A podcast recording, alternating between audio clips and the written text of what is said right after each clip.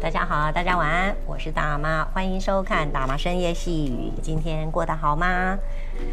日子过得很快哈，这一年二零二一年很快，十一月要进入中旬了，很快一年又要过去了。这一年你做了些什么？明年你想做什么？嗯，所以今天我们一样来读黄春梅老师这一本《踢童贯仔的人的母亲的想望》。三天金门自由行的第一晚，母亲可能走动过多，洗好澡就躺在床上点眼药膏，准备就寝。我忙整理床上衣物，一抬头，细长半透明的膏状物横在母亲的眼袋下方，几乎和眼睛一样长。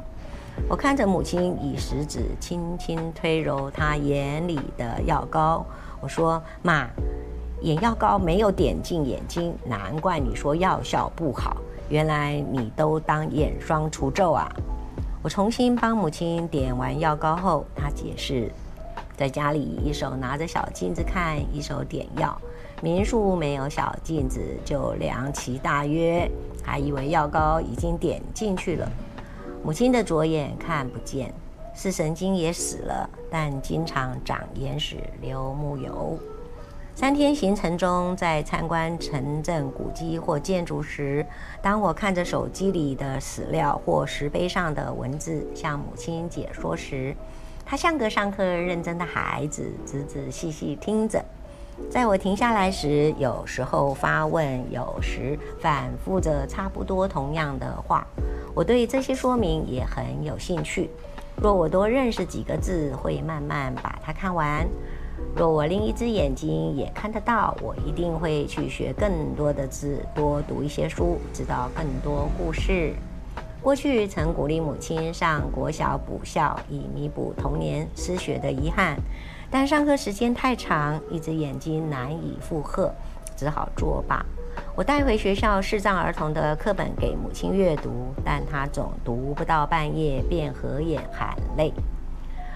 我随机以简单的六书概念来教母亲识字，有时信来则从手机下载闽南语有声书给母亲听。母亲也常趁机学习，从日历上学，从广告纸上学，从教会唱诗歌时的字幕上学。有时则猜字，普洱茶耳猜对了，提醒女工心猜不出便问。师级母亲有用眼睛过度之余，偶尔也碎念他别学了。隔壁阿娇、隔壁阿婶也不识字，不识字又怎样？只剩一只眼睛要顾好。这时候他就解释起自己只是偷偷学，一次学一点点，不是真的学。然后说起我不要一直看书，字那么小伤眼睛。不要整天在电脑前，电脑更伤眼睛。最后说眼睛要顾好，像他那样是很痛苦的。参观一九三二年完工的番仔厝金水国小时，我挽着母亲走进礼堂，里头整齐排放几排木质靠椅子、靠背椅子。母亲选中了其中一张坐下，以为她腿酸、膝盖不适、疲倦想困。他都说不是，然后微笑，面容羞怯，低声说他要假装上课。接着说起小学前三年天天躲空袭，后三年不是家事太晚太多晚睡，第二天上课打盹，就是被祖母留在家里挑粪水、扫竹叶、捆枯竹，无法上学读书。母亲多次谈起童年憾事，但我更讶异她八十几岁还对上课充满想望。于是我举起相机，慎重帮母亲拍张上课照留念。